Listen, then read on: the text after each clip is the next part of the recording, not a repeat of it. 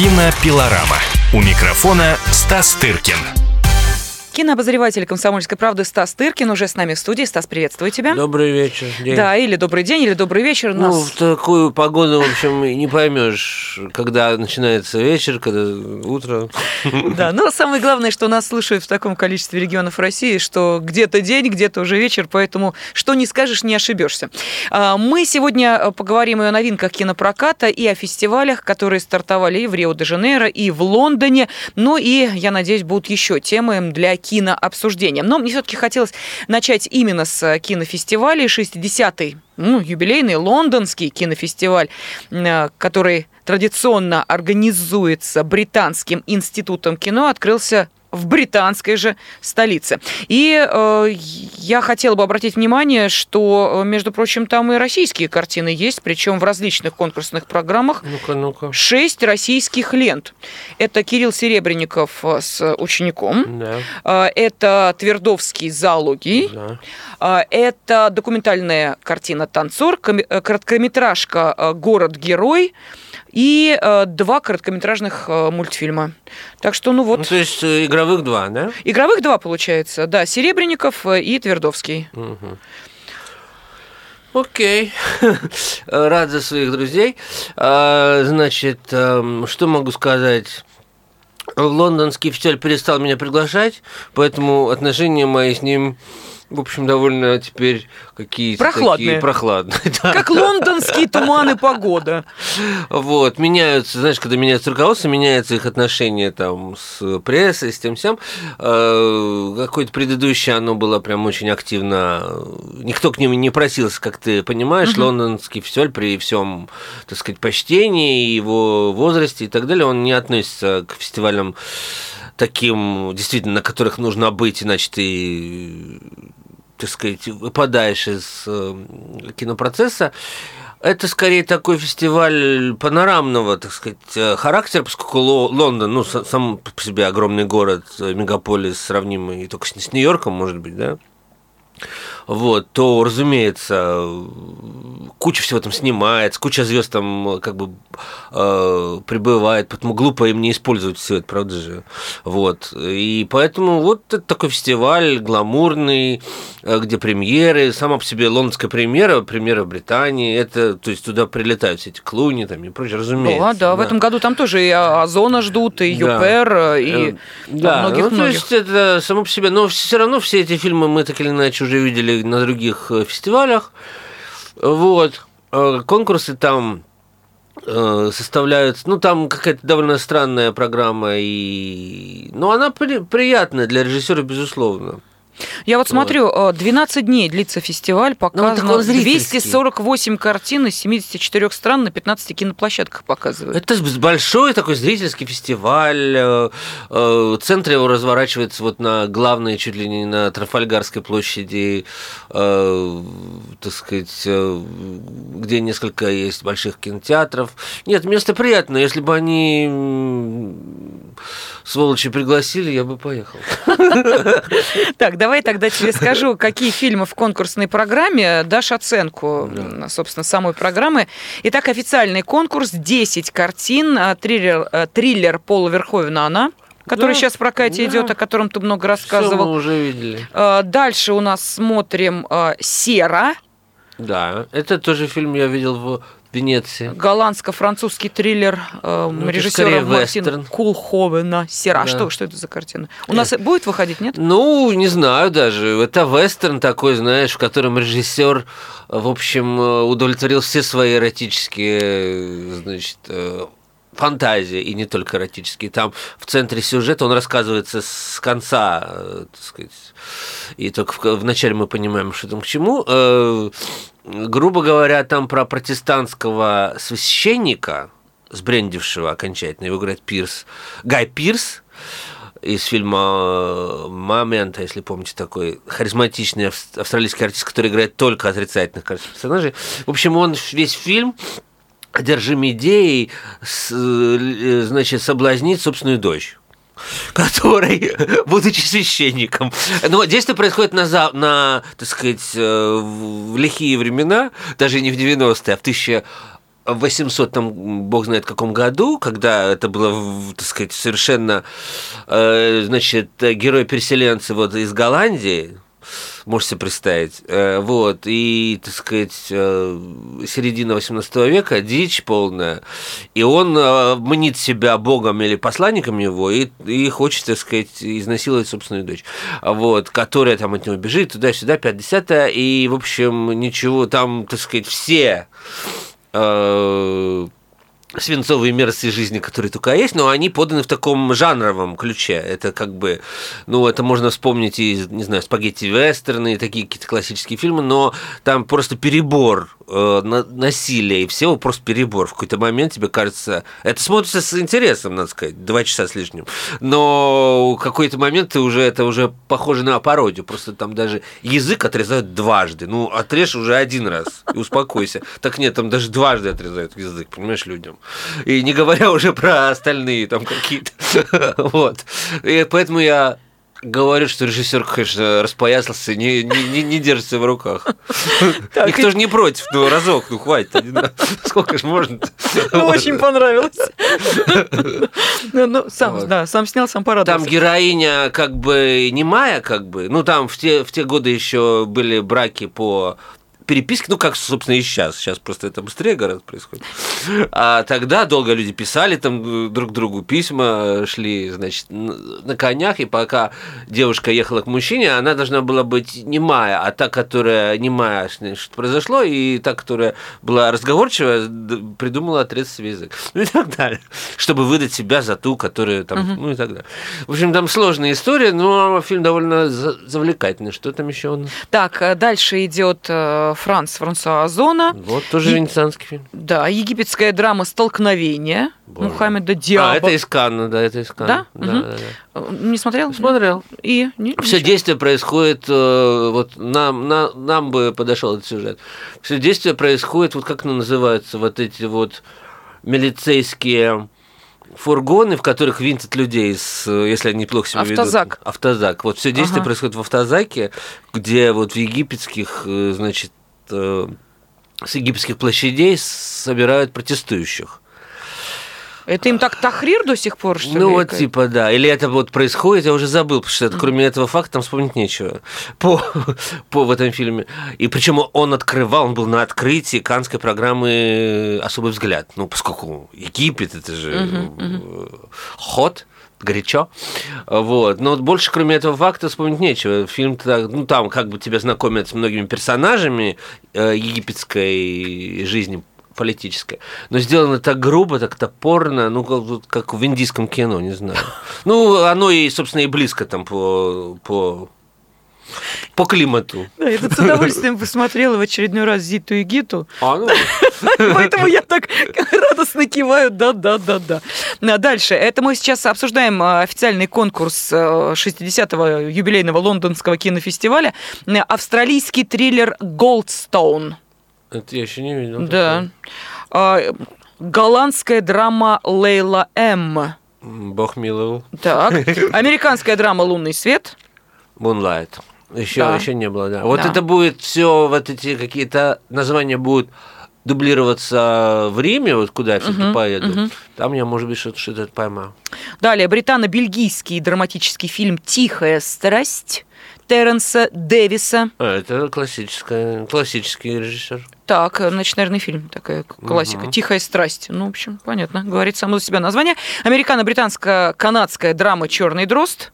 Боже, уже до Дроздов добрались. Да, да. Слушайте, это не по Агате Тайна Кристи. черных дроздов. Тайна черных дроздов, да, я тоже думаю, боже мой. Э, Бенедикта Эндрюса и анимационный фильм японского режиссера э, Макота Синкая «Твое имя». Боже. А, а наши та... фильмы, они вне конкурса, да? Да, видимо, наши фильмы идут вне конкурса, в отдельных программах. Мы уходим на перерыв. Еще об одном кинофестивале хотел услышать мнение кинообозревателя «Комсомольской правды» Стаса Тыркина, но это через две минуты. Кинопилорама.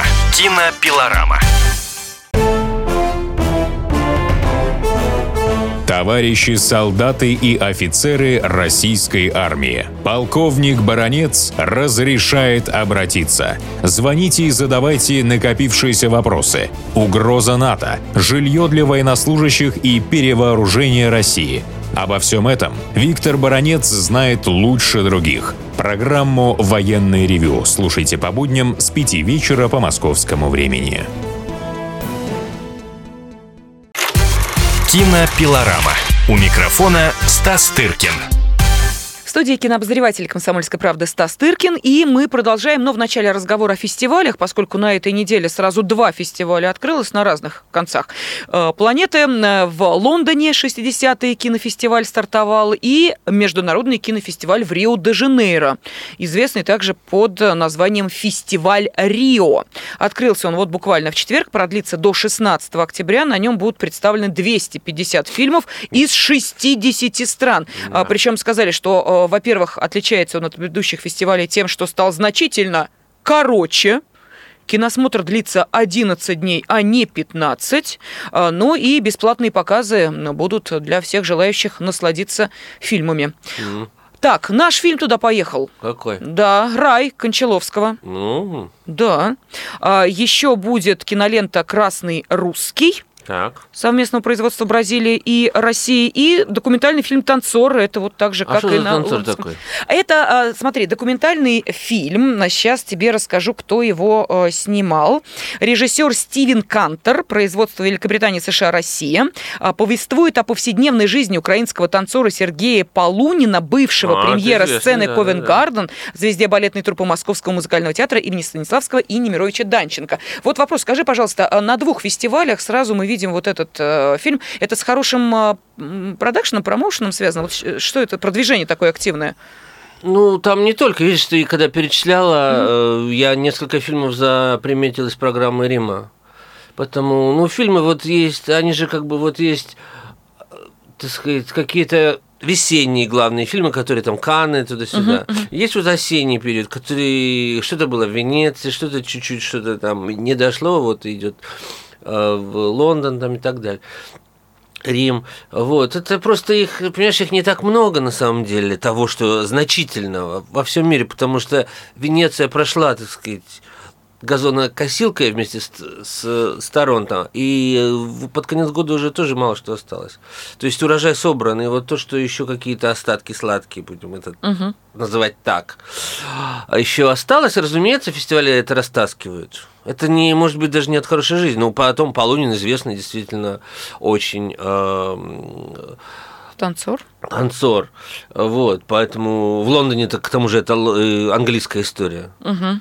Ну, а в Рио-де-Жанейро это экзотика. А в Рио, да. И потом эти программные директора видят, ага, это, если это в Лондоне, значит, и мне это надо, это было там, значит, понимаешь, ну, то есть, то есть стоит тебе куда-то попасть, то уже как бы тебя это самое, ну, по сравнению, посмотри вот на два наших фильма, которые ты э, упомянула.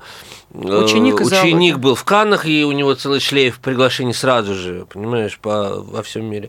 И зоология, хоть и дебютировал в Карловых Варах, ну, который, в общем-то, не главный фестиваль, но их пригласил Торонто, и тоже после этого и, и Пусан, и, видишь, и Лондон, и так далее. Очень все хорошо. Угу. И Рай Кончаловского, ну тут, что ну называется, ну, да, без тут, комментариев. Да, только что получил приз за режиссуру в Венеции Выдвинут на одном на из главных фестивалей в мире им на то, что от страны на Оскар это им, как ты понимаешь, не особенно это их интересует в, в далекой Бразилии, а вот то, что это получил приз за режиссуру на венецианском фестивале, это, конечно, аргумент, чего уж там говорить. Вот. Ну и, как видишь, далеко они не копают, что в Венеции было русского, они тут только что, то они схватили. Вот и все. Ну, наверное, э, фестиваль-то не самый э, Слушай, престижный. мечтаю туда попасть. Был в Рио один раз, но по другому поводу. Как сейчас помню, по фильму «Форсаж 5». Тогда а, еще студии были студии были богатые. И возили... И приглашали ага. критиков. Смотреть там было не на что, как ты понимаешь, «Форсаж 5». Но зато неделя незабываемая в Рио мне была предоставлена от киностудии, не помню какой. Слушай, ну рассказывают, что, ли? что там э, чудовищно с преступностью. Ну, пару раз костно мне посмотрели, да. Всего лишь костно. Но я же не ходил в районы опасные для жизни. Там нас как-то Фавелы- возили в основном. Фавелы сказали, просто не ходи туда, вот все. А так, может Так быть... там некоторые до пляжа дойти не могут. Вон наши спортсмены просто во время Олимпиады, ты посмотри, что происходит. У одного кошелек вытащили, у другого там а, на пляже а, избили и тоже все отобрали. Зачем брать с собой на пляж кошелек? Но насчет пляжа у меня осталось положительно. Я жил просто на Капакабане, как говорит Лариса Гузеева, на первой линии. Вот. Я жил тоже на первой линии. А, И ты ходишь на пляж, оставив все в номере, и какие проблемы? Там единственное, что там на пляж-то невозможно пойти, потому что это был апрель, когда там был. Меня сожгло сразу за 15 минут полностью. Я потом не мог выйти на улицу из-за того, что через одежду это было страшно больно. Потому что у тебя ожоги. Потому что я мазался, разумеется. Там не... Ну, это, это другая планета. Такое ощущение, что там какие-то свои правила. То есть купаться там нельзя было, потому что там волны убийцы. Просто, просто хлопали тебя по голове. И, О, боже мой. Да, люди, сами бразильцы, крестятся, прежде чем... И там нужно как-то нырять в эту волну, чтобы... Нужно быть каким-то серфингистом. На Капакабане, на этом знаменитом пляже. Я не, не ходил, знаешь, какие-нибудь там дикие, дикие места. Может быть, в апреле этого такой прибой. Может быть, в другие времена как-то поспокойнее. В общем, э, страна, конечно, совершенно безумная. Можно уехать и потеряться, и э, оттуда, в общем, не, не вернуться. И это, конечно, потрясает. Вот. Я, я бы с удовольствием поехал на фестиваль в Рио, но как-то не могу к нему подобраться. И, во-первых, путь все-таки дальний, 15 часов лету, извините. Вот. Э, Но могу сказать, что я вот видел фильм Красный русский, про который ты говоришь. А, да. И даже нацеливаюсь на то, чтобы пригласить его на вот свой фестиваль движения, потому что он наполовину русский, он там русский продюсер Юлия Мишкиняня, и режиссера знаю Чарли Брауна, вот, который интересуется вообще жизнью у нас, и даже чуть помогал ему с этим фильмом я, и даже чуть-чуть расскажи, расскажи, снимался у него в эпизоде вместе с Аленой Бабенко. И он это от нас он... Ну Не-не-не, он вырезал это все. А. Ну тогда рассказывай тем я же видел фильм, поэтому он, он мне сразу сказал, что я все вырезал. И даже Алену вырезал. Ла- Ладно, меня, я-то что. А он вырезал э, нашу прекрасную артистку Алену Бабенко полностью практически. Представляешь? Вот. Да. Ну, этот фильм такой им- полуимпровизационный, он про, актё- про, про актеров, он про актрис. Э, Двух э, бразильских актрис, девушек, которые приехали в Москву, э, одержим этим мифом русской актерской школы и хотели что-то там где-то это э, наблатыкаться. В общем, и съемки велись в в школе студии МХАТ, и Чарли долго соображал, кого он хочет снимать в роли профессора, вот этой, кто э, общается с, э, учит, значит, студентов, и он хотел, чтобы эту роль играл Кирилл Серебренников, но Кирилл, бы, разумеется, всегда был занят э, и так далее, и не в Москве. И в результате роль играет реальный профессор МХА, э, школы студии МХАТ. э, сейчас боюсь перепутать имя, поэтому не буду называть. Вот. И, в общем, знаешь, такой импровизационный метод э, съемок, когда актеры попадают, собственно, в непосредственно в среду, и там как-то это использовано. Где-то это чуть-чуть напоминает трудности с переводом, где-то что-то. И вот в числе, так сказать, персонажей фона они снимали где-то в «Современнике», в Google-центре с моей подачи. И вот так по- появилась Алена Бабенко из «Современника», где она работает. И я должен был там с ней разговаривать, брать у нее там типа интервью какое-то, и мы это все сделали, но он все это отрезал. Вот. А, непо- не- не- не- Неплохой фильм, сам, само по себе то, что, так сказать, бразильский фильм снимается про русскую актерскую школу, понимаешь, игровой. Вот. э, Совсем неплохой, и я надеюсь, что мы его покажем в России как-нибудь. Да, я просто с интересом тебя слушала, потому что у а, моей подруги детства судьба сложилась, э, вот ты знаешь, диаметрально противоположно. То есть кто-то А, из ездит- Южной Америки Да, да, поехал да. в Россию, она из э, России вслед за мужем актером, они познакомились в ГИТИСе, но Мгм. уехала в Эквадор. М. И они там открывали русскую школу, и это было А. очень интересно тоже. То есть я поэтому так думаю, надо же, как вот Да. перекрестный Сюжеты идет. Да, бродячие. удивительно. А Видишь, даже, ладно, Бразилия, огромная страна, и там своя культура, и довольно богатая, кстати говоря, и традиции, и все. Но то, что в Эквадоре знают про русскую Да, актерскую школу, да. это да. что- Но самое замечательное, это, конечно, была ее мама. Она такая женщина активная. И э, она тоже переехала со своей дочерью в Эквадор и э, прославилась тем, что на центральных аллеях, значит, э, столицы Эквадора, они устраивали такие э, детские праздники, когда, значит, ее мама большая активистка, э, песни, пляски, частушки на русском языке с детьми собирала их. Это, конечно, как- я представлю, как представила себе эту экзотику в центре э, Эквадора происходит вот это вот русское действо, да, то есть это все, конечно, э, здорово. Но это документальный фильм, да, вот то, о чем Нет, мы нет, говорим. нет, это, это, настоящий. это игровой фильм, но вот снятый по такому импровизированному методу с реальными людьми. Мгм. Вот. Э, Довольно любопытный. Э, Фильм «Красный русский», который Да. будет представлен Правда, кто там «Редакционной красный русский, я так и не понял. Но это уже ладно. Ну, это на совести Ну, красный, понятно, что там они до сих пор считают, что там Красная площадь, туда-сюда. Ну, и русские там тоже есть. Ну, как Ну, русский, наверное, Станиславский, может быть, за которым они поехали. Нет, там много русских. Там и эти девушки, у них какие-то увлечения появляются и так далее. Вот, поэтому там есть русские, безусловно. Через 4 минуты обязательно к вам вернемся. Кинопилорама. Кинопилорама. Разгадать планы Владимира Путина не под силу даже западным спецслужбам. Но я, Эдвард Чесноков, знаю, чего хочет наш президент на самом деле. Каждый четверг вместе с вами в прямом эфире разгадываем мотив очередного поступка Путина. О чем думает и что планирует Владимир Владимирович. Слушайте и звоните в программу «Вождь» по четвергам в 20.05. Время московское. Кинопилорама. У микрофона Стас Тыркин. Студии кинообозреватель «Комсомольской правды» Стас Тыркин, и мы продолжаем разговор о самых важных событиях, ну и уходящей недели тоже, а, но и заглянем в будущее, потому что сейчас хотелось бы поговорить о тех кинокартинах, которые выходят в прокат. А, Стас, я уже сказала о том, что я для себя один фильм приметил, уж э, м, так активно его сейчас рекламируют, уж такая у него масштабная пиар-компания, что неудивительно, поскольку речь идет о, э, фильме э, Тима Бертона «Дом странных детей. А Мисс где его прям Перегрин». так уж рекламируют? Ну, на, на Первом канале в утре его, значит, показывают. На канале Россия тоже про него сюжет был сделан. И так далее, и так далее. По-моему, есть- сейчас уже рекламируют только фильм «Инферно».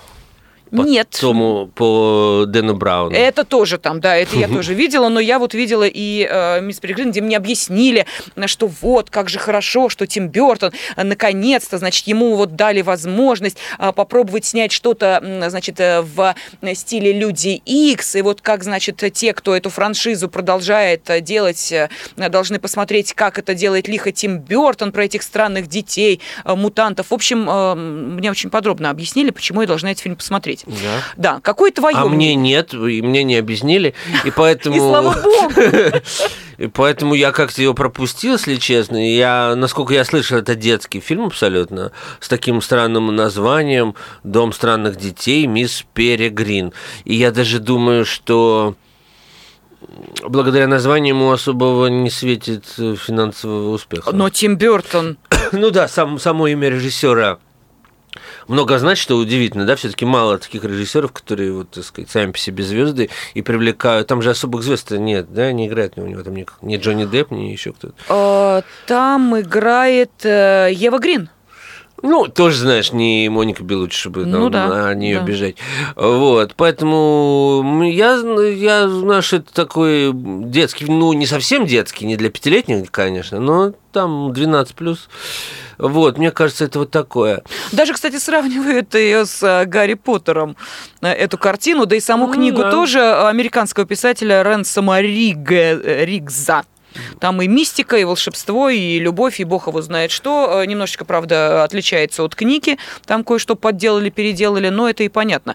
Но все говорят, вот, Стас, э, смотрите, э, как вот этот мир Тима Бертона вас будет захватывать, насколько он магический, В общем, ля-ля-ля и тебе прочее, прочее. задание. Вот посмотришь и сообщишь Думаешь, надо, нам в да? следующий раз, м, захватит тебя этот мир или нет. Я, для меня это странно, потому что то ли я пропустил, то ли попал в спам, э, но мне даже не приходило приглашение на какие-то показы этого фильма для прессы там еще куда-то. То ли как-то м, студия этого сама не делает, что говорит о том, что она, может быть, даже опасается э, это делать, то ли я просто пропустил успешно.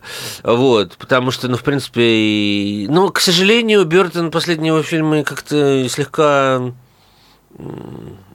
Нет? ну, как-то ничего плохого в них нет, но вот я помню... Ну, в них нет ничего хорошего. не, не Алиса вот в «Стране чудес», а вот следующий у него был фильм какой-то как-то... Он, да, смотреть-то да, а так и вспомнить нечего.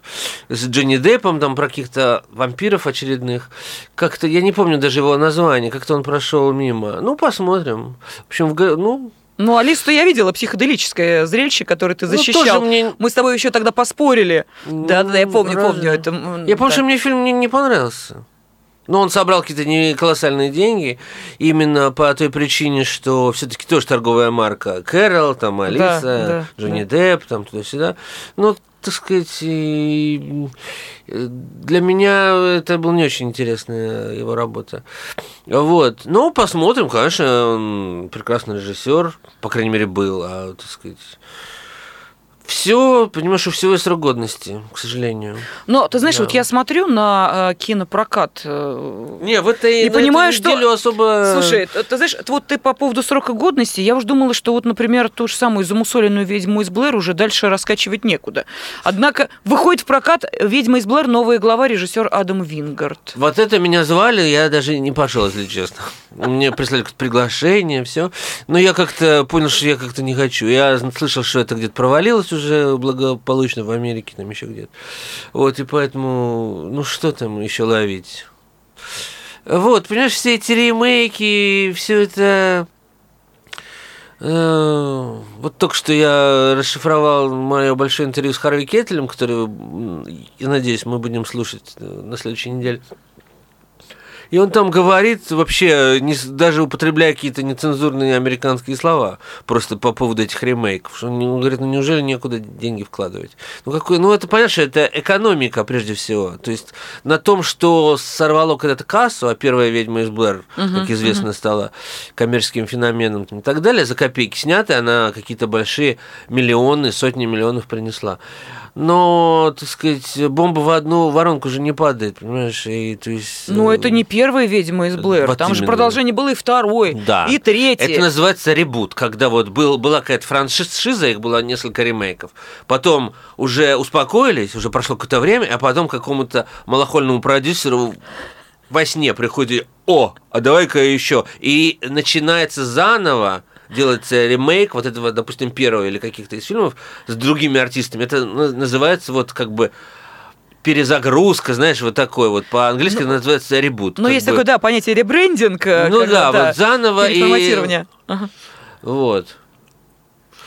Вот так вот. И, ну, кто-то пусть ходит, если кому-то интересно, пусть посмотрит. Да, я тут просто озадачилась, думаю, что еще тут посмотреть, и поняла, что э, кроме э, картины, о которой мы сейчас, наверное, поговорим, точнее, ну да, видимо, один фильм, о котором следует поговорить, э, российский, все остальное это, простите, еще один мальчишник режиссера Кенни Янга, Ну Да, вот например. на этой неделе особо не за что зацепиться. Да даже не будем это перечислять, да. А, нет, слушай, смотри-ка. Ара Аганесян, режиссер «Держи удар, детка». Ну, А, э, Михаил Пореченко в главной роли. я их Нет? поздравляю Нет, с этим. Лучше о коллекторе поговорим. Хорошо, ну тогда вот мы и перешли к тому фильму, который, собственно, является, ну, наверное, единственным фильмом, на который на этой неделе следует обратить внимание, если вы э, сейчас хотите услышать мнение Стаса Тыркина. Ну что, э, фильм ты видел, естественно, на фестивале. Он был представлен Он был на кинотавре. и получил за лучшую мужскую роль приз. Ну, что, в общем... Неудивительно, потому что там, да, э, больше не один что, совсем да, один. да, да. Не о чем там больше полутора часов. Да, и говорить. Да, это такой бенефис Константина Хабенского, эм, выступающего в роли, ну, собственно, упомянутого в титрах, в титрах коллектора, человека, в чьи обязанности входит сбор дол, дол, Долгов, да? долгов с э, людей, которые не отдали их банку. Ну, в общем, Ну, все, это мы все знаем. все теперь знают, да, про эту профессию. Чем занимаются коллекторы? Вот. И как они это делают? Но, Ага. вот учитывая вот то, что ты говоришь, действительно, и эти все сюжеты в новостях, и в газетах, и в нашей газете, и так далее, это же страшно, что они, что они вытворяют эти люди, да, там поджигают, там швыряют в, в квартиры какие-то, не знаю, чуть не гранаты. э, горят Ну дети, На получают этой какие-то неделе, увечья. да, опять история, э, грозили изнасилованием женщине, э, которая задолжала там какие-то деньги банку, названивают по телефонам компании, школ, там, неважно, лицеев, Да. если там учительница или кто-то еще в числе должников оказался. Ну, в общем, действительно, это настоящий беспредел. И в связи с этим фильм «Коллектор» выглядит как? Вот как на пике, на острие или, Вот наоборот, том-то и как дело, некое что как- оправдание? когда нет, оправдания там никакого нет, как бы. Но по сравнению с этими реальными историями, которые мы Мгм. знаем и видим в телесюжетах и читаем в новостях, он выглядит достаточно Без зуба? и без зуба, и, так сказать...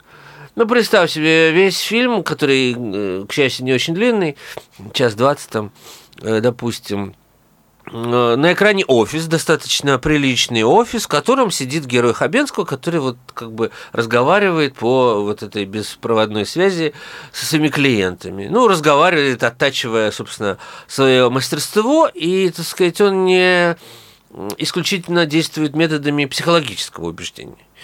Вот, психологического убеждения никаких, так сказать, э, действий физического характера не предпринимает. Вот, и более того, сам становится объектом э, некоего психологического давления, поскольку получает звонок от некой женщины, которая, в общем, мы понимаем, что он как-то когда-то э, чего-то там отжал с ее мужа, не знаю кого, и тот покончил жизнь самоубийством, бросившись с крыши. В общем, э, если я расскажу, ну, это такой, скорее, сюжет э, к, к реальной жизни мало имеющий отношение. Вот. Это все такое немножко высосано из пальца, скажем. Э, И, ну, фильмы снимаются долго, и, возможно, я, я уверен, что он задумывался до вот этого пика. Да, да, да. И того- Красовский как раз об этом говорил, что Алексей Красовский, режиссер Да. фильма, говорил о том, что где-то за два года до вот да, этого это, шквала это чувствуется, потому что сейчас это пошло по рукам вообще как такой информационный повод. Э, Даже я слышал краем уха, к счастью, Бокупас, как истошно кричал на эту тему Жириновский в своих предвыборных роликах, даже, даже это использовалось, понимаешь? Вот, э, если с этим сравнивать, то там вот этого публицистического накала в этом фильме нет. Скорее, наоборот, такая немножко вымученная э, э, так сказать, камерная э, драма, понимаешь? Когда у героя главного э, отношения с людьми, которые мы слышим только э, по телефону, и их озвучивают известные голоса других артистов, от Дарьи Мороз до Татьяны Лазаревой там, и так далее. И эм, в общем, заканчивается не очень хорошо именно для героя, понимаешь?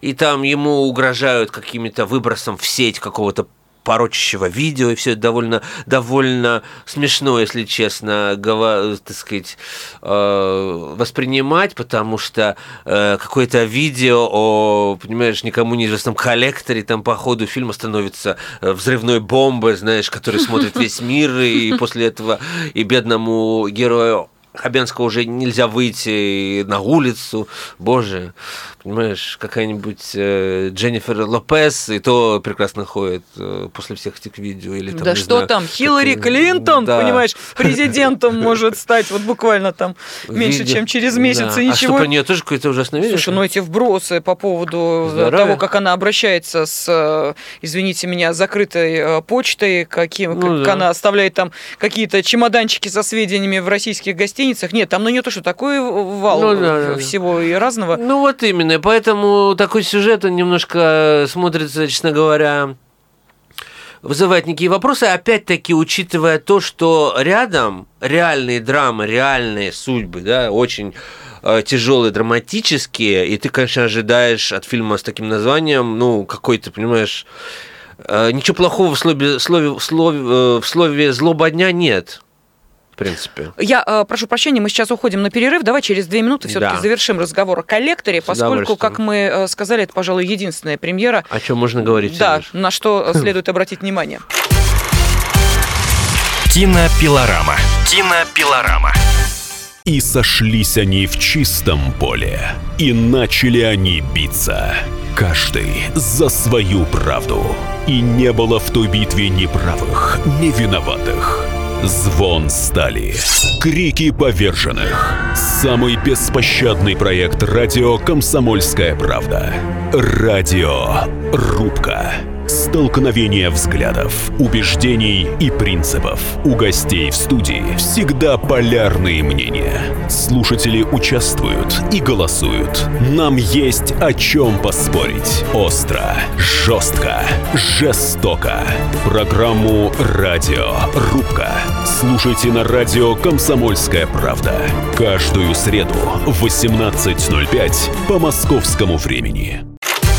Кинопилорама. У микрофона Стас Тыркин.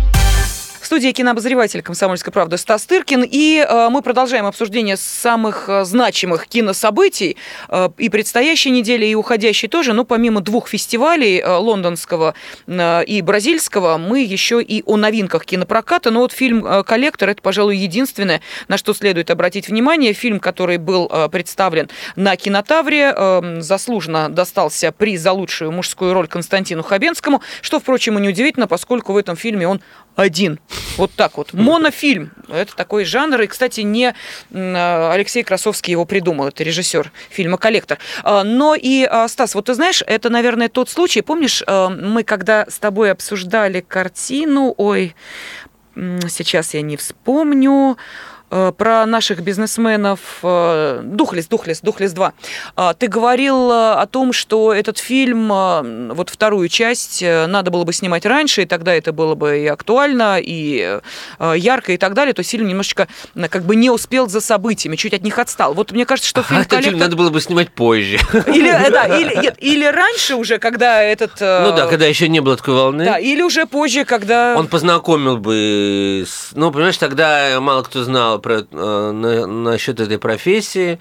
И сейчас-то для фильма удачная пора, потому что раскручено, так сказать, это явление, да, но боюсь, что вот как я был разочарован тем, что, так сказать, э, слабостью самой истории, угу, положенной угу. в основу, так сказать, ее вы, выдуманностью, понимаешь, ее искусственностью, самой истории по сравнению с тем, что реально происходит, вот миллионы этих реальных драм, драм человеческих, понимаешь, с обожженными детьми, с, э, с какими-то травмами душевными, физическими там, и так далее. И, конечно, в моем представлении, конечно, люди все разные. Я думаю, бывают э, коллекторы такие холодные, гламурные сволочи, как персонаж Хабенского в шикарных офисах, правда же? Но как-то э, типовые представители этой профессии мне рисовались как-то значительно менее э, пафосными. Пафосном э, таком варианте, что ли. И вот только что, кстати, на фестивале в Венеции был фильм тоже на эту тему, в общем-то. Он, он это такой дремучий артхаус, с одной стороны, португальский фильм, где тоже экономика, мягко говоря, в, в таком же плачевном положении, как и у нас, а может даже и хуже. Вот, и там совершенно, там гораздо более близкий к жизни персонаж. Там персонаж, который не может вообще найти для себя как бы ничего, и не от хорошей жизни идет в эту профессию, mm-hmm. понимаешь? И он там боксер бывший, то есть понятно, что ему приходится работать там как бы кулаками, а не по телефону, значит, в гламурном офисе в центре Москвы, понимаешь, в пентхаусе там где-то. Вот. А, он ходит по каким-то подворотням, как бы вышибала. Что такое? Коллектор, это вот как бы вышибало, который как бы вышибает из таких же бедных угу, людей, как угу, он, какие-то, да, понимаешь, да. долги, которые они не в состоянии отдать. Вот. А, и актер, я его, конечно, не вспомню его сейчас э, имя, получил главный вот приз за мужскую роль на вот во втором конкурсе. Э, горизонты на Венецианском фестивале. То есть роль сама по себе, она выгодна для артиста, понимаешь? Там есть что играть. Человек, который нет хорошей жизни, идет в эту профессию, чтобы угу. вышибать деньги. Это, действительно, так сказать, хороший материал для актера, будь то португальский артист или русский артист там, или так далее. Вот. И Хабенский, ну, делает что, что может, он же великолепный артист, действительно. Вот, но по, по части уровня сценария режиссуры есть вопросы. Хотя этот фильм дебют, и для дебюта все равно это достаточно крепкое и э, не стыдное зрелище, не стыдное абсолютно. Вот. Но просто, понимаешь, вот я, мы предыдущее наше включение закончили словами о том, что злоба дня, в этом нет ничего плохого. Я вот э, в преддверии выхода фильма «Ученик», допустим, там э, как бы ситуация близкая. Фильм про религиозную нетерпимость, так сказать, и, и о том, как э, церковные какие-то ценности входят в бытовую жизнь светскую, понимаешь, и начинают э, давлеть над ней. И я вот недавно пересмотрел спектакль, э, который не видел э, там несколько лет, и в связи с выходом фильма, который снимался год, я, понимаешь, я вижу сейчас, насколько это не устарело ни на не на э, сотую долю просто. Угу. И учитывая вот то, что сейчас происходит, эти диспуты не прекращающиеся об абортах, когда церковь требует, и, и так далее, и так далее. Ты видишь, насколько это действительно имеет э, резонанс в реальной жизни. И фильм, так сказать, он сложнее, он сложнее, чем вот эта публицистика. А фильм «Коллектор», он как бы проще, чем э, эта публицистика, он на фоне публицистики вы, выглядит бледнее. Угу, угу. Понимаешь, как э, художественное высказывание. Вот и все. А, поэтому, когда я говорю, что в слове злоба дня э, нет ничего, нет ничего плохого, потому что э, ситуация изменилась. Мы сейчас все живем в огромном вале новостей, интернета, всего-всего-всего. И кино должно конкурировать. Это что же информационное некое средство? Вот. Э, медиа. И оно должно конкурировать на, вместе, так сказать, с теми э, медиа, которые окружают нас всех. И если оно проигрывает, то оно проигрывает. Оно должно брать какой-то более сложным подходом, э, какой-то аналитикой, образным каким-то отношением, понимаешь? Угу. А если я вижу телесюжет, и он рисует мне образ времени, да, человек, который вбрасывает какое-то взрывное устройство в дом чужого вообще, ну, то есть это вообще говорит о нашем времени, где вообще отсутствуют все какие-то моральные и сдерживающие факторы, что люди делают свою работу вообще не оглядываясь вообще угу. как бы ни на какие ограничения, ничего не, не существует. Вот где, кстати говоря, церкви неплохо бы вмешаться подумать о том, что происходит с этими людьми. А вот а не ограничивать права женщин, а, то вот на этом фоне, а, когда кино выглядит бледнее, хотя оно должно выглядеть Э, на мой взгляд, как-то по-другому. Но в любом случае, чтобы не заканчивать на этой какой-то такой критической ноте по отношению к этому фильму, э, хочется все-таки, так сказать, э, похвалить режиссера и сценариста за то, что они все-таки обратились к этой теме, в общем, в принципе, дорога ложка к обеду, и, так сказать, с другой стороны, если подумать, Э, чернуху мы видим в новостях, а здесь все-таки была попытка проникнуть в какую-то психологию, что ли, этого uh-huh, uh-huh. персонажа. Как-то, ну, можно, допустим, с этого угла там как-то попытаться посмотреть на этот фильм. Да, ну и э, завершим, у нас буквально три минуты остается. Э, еще две новости, если успеем две, если не успеем, то хотя бы одну. Э, фильм э, Николая Хамерики «Ледокол» Иду на да, премьеру на следующей будет, неделе. Да, предпремьерный показ в Москве 16 октября э, и выходит в прокат 20 э, октября. Да. Так что вот это уже вот Будем дело совсем недалекого будущего. Э, Сюжет «Ледокола» вдохновлен реальными событиями, которые произошли в И 1985 снова в главной роли там Петр Федоров, которого еще публика наша Да. смотрит в фильме «Дуэлянт». В общем, он как-то, да, не, не, не сделал так, прям таких каких-то колоссальных сборов, но идет, в принципе, неплохо. Но незамеченным не остался, Да, это точно, да. абсолютно. А Помимо Петра Федорова, Александр Паль, Сергей э, Пускипалис и Александр Яценко. Это вот такая одна тема. Ну, вот видите, Стас сказал, что фильм посмотрит, нам о нем потом э, расскажет. Ну и э, еще, ну это уж совсем дело далекого будущего. М, Стало известно о том, э, чем будет дальше заниматься Вадим Перельман. Это тот самый режиссер, который снял сериал «Измены». Да. Да, кто ж не смотрел сериал «Измены». А, так вот, собирается экранизировать роман Евгения Замятина «Мы». Ну, некоторый разброс в его интересах. Вот так вот, вот так ну, вот. до этого, просто до измены, он э, снял несколько фильмов в Голливуде. В общем, он достаточно серьезный режиссер.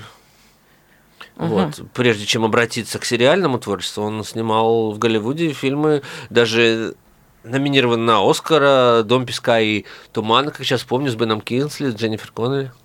А, Так что пожелаем удачи Вадиму Перельману. А, Ну, а как об этом стало известно? Дело в том, что с 20 по 23 октября в Москве будет э, представлен и этот проект, э, и другие на форуме э, «Кинопоиск Фильм Маркет».